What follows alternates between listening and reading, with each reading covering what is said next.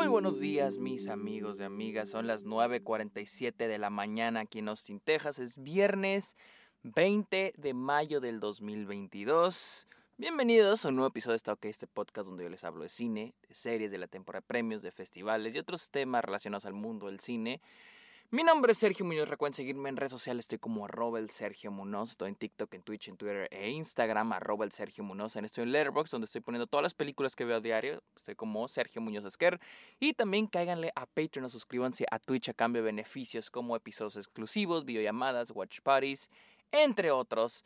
Eh, de hecho, el lunes, creo que este lunes, sí, este lunes quedamos, ¿verdad? Este lunes les voy a mostrar mi nuevo cortometraje a los patrons y suscriptores de Twitch.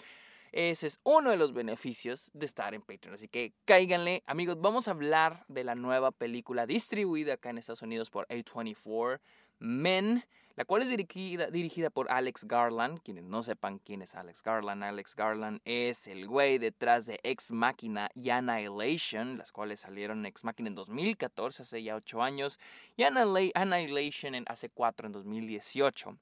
Este, pues Alex Garland vuelve con esta nueva película, Men, interpretada por Jesse Buckley y Rory Kinnear.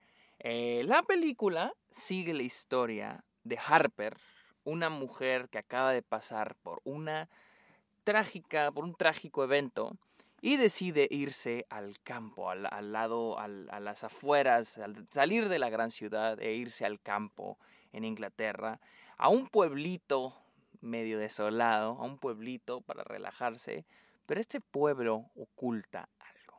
Este pueblo oculta algo y eso Harper se estará dando cuenta luego de que un hombre le estará siguiendo. Suena interesante, suena muy interesante, no entra en profundidad. Hay algo que está acá en el tráiler que yo no noté hasta que vi la película y no lo voy a decir porque chance no es spoiler porque está en el tráiler, o sea, está en el tráiler, o sea, está ahí en el tráiler, o sea, no sé si decirlo, pero pero este, pero no, me lo voy a ahorrar. Eh, me lo voy a ahorrar porque para mí al menos fue una sorpresa porque no me di cuenta de eso en el tráiler. Eh, pensé que eran diferentes personas eh, y al parecer en la película, al parecer no. pero bueno, la película trae muy buenos conceptos. El lado bueno de esta película es que trae muy buenas ideas, muy buenos conceptos. introduce el tema de mujer en un mundo de hombres, ¿no? Y es de que desde el, desde el tema, desde el evento trágico que le ocurre a Harper, que tampoco entra a detalle eso, porque a pesar de que esté en el tráiler y a pesar de que de hecho está la sinopsis de IMDb, no entra a detalle de eso, eh, a partir de lo que le pasa a ella, este, y todo lo que le va a ir sucediendo, la película toca el tema de lo que es el, el, una mujer en un mundo de hombres una mujer que tiene que lidiar con, los, con, las, con la presencia del hombre, no solo física, pero también emocional, desde, el, desde la ideología, la idea, el patriarcado, ¿no? En este, en este pueblito. Y sé que ese es el mensaje de la película. Se me hace buena, me gusta la idea y me gusta hasta cierto punto las ideas que mete. Eh, sin embargo, llego a pensar que está muy en la cara. La verdad. O sea, siento que toda la metáfora está muy en la cara. Hasta cierto punto hay ideas muy chingonas en esta película sobre la idea del patriarcado y les digo, una mujer en un mundo de hombres. Eh, hasta cierto punto hay ideas y conceptos muy bien utilizados, pero hay un punto donde ya está muy en la cara. O sea, de que, ok, güey, ya capté. O sea, hasta el modo en que se comportan los personajes. Es como cada personaje se comporta de, de una manera distinta. Mm, ¿Cómo lo puedo decir? Este, estoy tratando de ordenar las palabras. Cada personaje que no es Harper se comporta de una manera en la que un hombre tóxico se comportaría. Porque un hombre tóxico se comporta de miles de maneras, ¿no? Eh, y cada personaje es eso. Pero al menos para mí está muy en la cara. O sea, no hay mucha sutileza en eso. Es más, hasta el mismo nombre, Men, me recordó, les digo, me recordó mucho a una compañera en, mi clase, le dijo, hicimos cortometrajes este semestre, y uno de mis compañeros hizo uno que se llamaba Faces, caras. Y una compañera le dijo, oye, pues está mucho tu corto, pero ¿qué tal si le cambias el nombre? Porque siento que si le dejas faces, caras, el, como título, está muy en la cara ya el mensaje. Y es lo mismo que pienso con esa película. O sea, ya está por sí toda la película está súper en la cara. Y todavía le pone el título Men, hombres. Entonces, es, digo, el mensaje, al menos para mí, sí está, pero tampoco funciona. Porque aquí voy con lo siguiente. Siento que esta es una película eh, es, es, es, es un hombre hablando sobre masculinidad tóxica, pero no hay más que decir excepto que los hombres son malos. Miren, los hombres son malos. Y sí, güey, la neta, los hombres somos culeros. O sea, el hombre apesta, güey. O sea, todo, lo horrible del mundo es gracias al hombre. En sí, a, a los hombres. Pero la manera en que Men abarca este tema es muy. Siento que es muy superficial, muy así por la orillita. Y no sé, siento que es un hombre tratando de hablar sobre mujeres. Al menos yo así lo sentí. Que no siento que sea male gaze. Al, wow, mm, es un poco ya, un poco ya medio filosófico ese pedo. Pero no sé si exactamente lo llamaría un, male gaze de que es... Pero se siente más como, ah, quiero hablar sobre ese tema de las mujeres, pero así sobre, así, sobre la orillita. No profundiza nada cree que está profundizando, pero siento que no lo hace. Siento que usa como, cree que está siendo muy profundo porque usa simbolismos e imágenes muy abstractas hasta el punto de ser choqueante, pero está ahí en la cara. Es más, esta película llegó hasta un punto, yo hasta me, acordé de Mother, la de Aronofsky, que, era su, que oh, tenía estas imágenes súper choqueantes, estas madres eh, súper inentendibles, que al final no era como que fueran inentendibles, eran inentendibles para la trama, pero era obvio que Aronofsky quería hablar sobre la Biblia y darte estos mensajes sobre la naturaleza y el, y el planeta, ¿no? Muy en la cara y desvía un chingo la trama. Y es lo mismo aquí, lo mismo aquí. Hay, hay un punto para el final que ya, ya es cansado. O sea, se vuelve al principio los simbolismos están súper en la cara, atrás de los diálogos, atrás de los personajes, y mientras más avanza, ya para el final, el clímax es un, un, una metáfora que es sutil, pero no es sutil, está súper en la cara, nomás que usa, es más choqueante, es más visual. Eh, les digo, se vuelve Mother, una película que quiere usar simbolismos súper choqueantes para que digas, wow, qué mensaje tan fuerte. De hecho, uno de los, una de las cosas que, que, dije en, en, en Letterboxd es que esta película es, la que es el tipo de película que al rato vamos a ver en TikTok o en Twitter va a haber gente que dice, esta es la película más choqueante y el mensaje te va a explotar la cabeza. Y no, es simplemente una película sobre masculinidad tóxica que así superficial sentí yo que al menos para mí, no funcionó en ese, por ese lado. Eh, siento que al final se vuelve, al menos para mí, es tan, tanto lo choqueante que quiere ser esta película que para mí ya me daba risa. O sea, hay un ya el clímax es muy surreal, ya muy sacado del calzón. O sea, ya de a tiro de que verga que estoy viendo.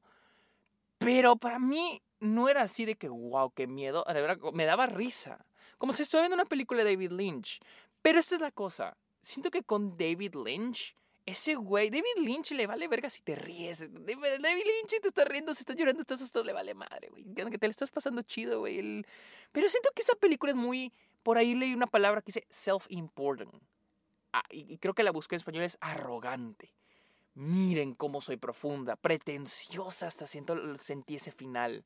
Así que mira, o sea, yo me estaba riendo, pero ni siquiera sé si la intención de la película era que yo me riera. Es obvio que siento, bueno, al menos yo siento que la película quiere que quede así, wow, boca abierto, cuando no es así. Para mí era como que, ok, güey, ya entendí, eh, quieres ahora hablar del aborto, quieres hablar ahora de esto, pero muy, miren qué choqueante se ve esto. Y no, o sea, para mí no, no, no funcionó. No creo que la haga mala es, eh, a la película, simplemente siento que no está logrando lo que quiere. Eh, también la película toca el tema, muy seguido toca el tema de la tragedia, el backstory del personaje principal de Harper.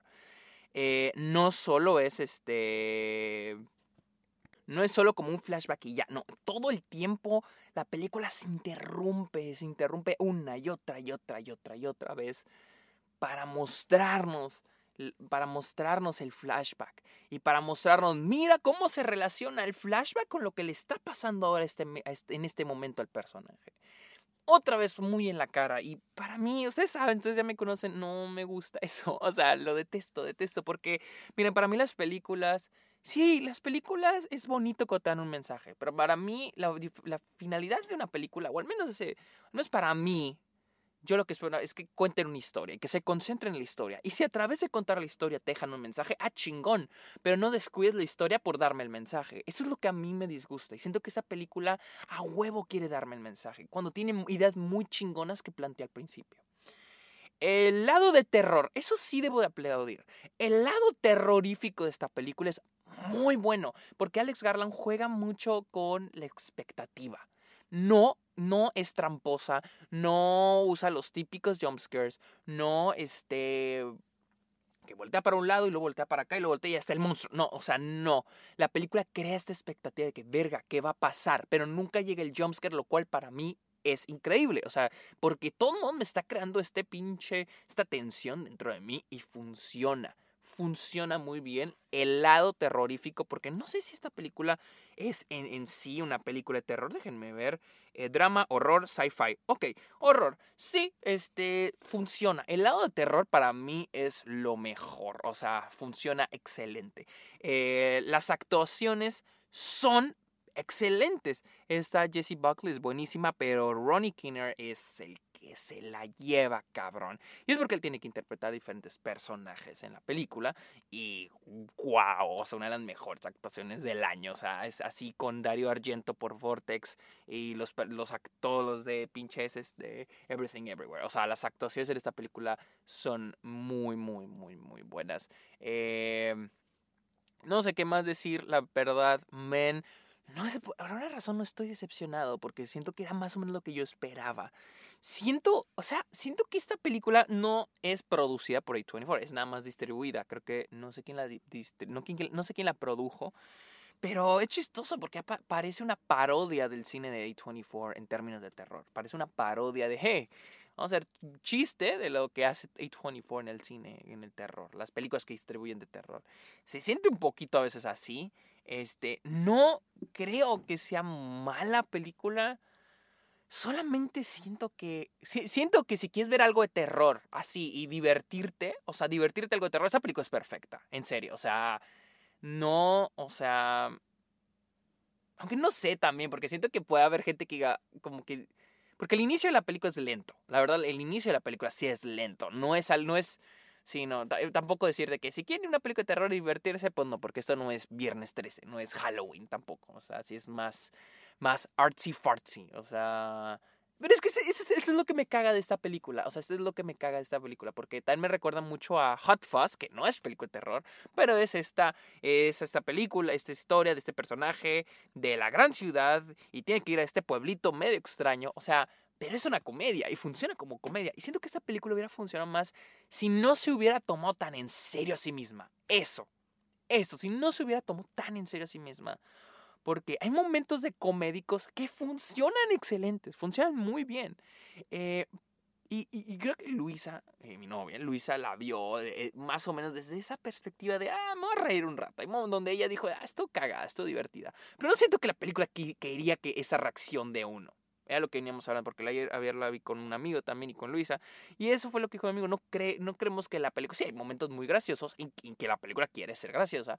Pero no creemos que los momentos que creemos donde nos estamos riendo, como al final de la el clímax de la película, no creo que la película quería que la audiencia se riera.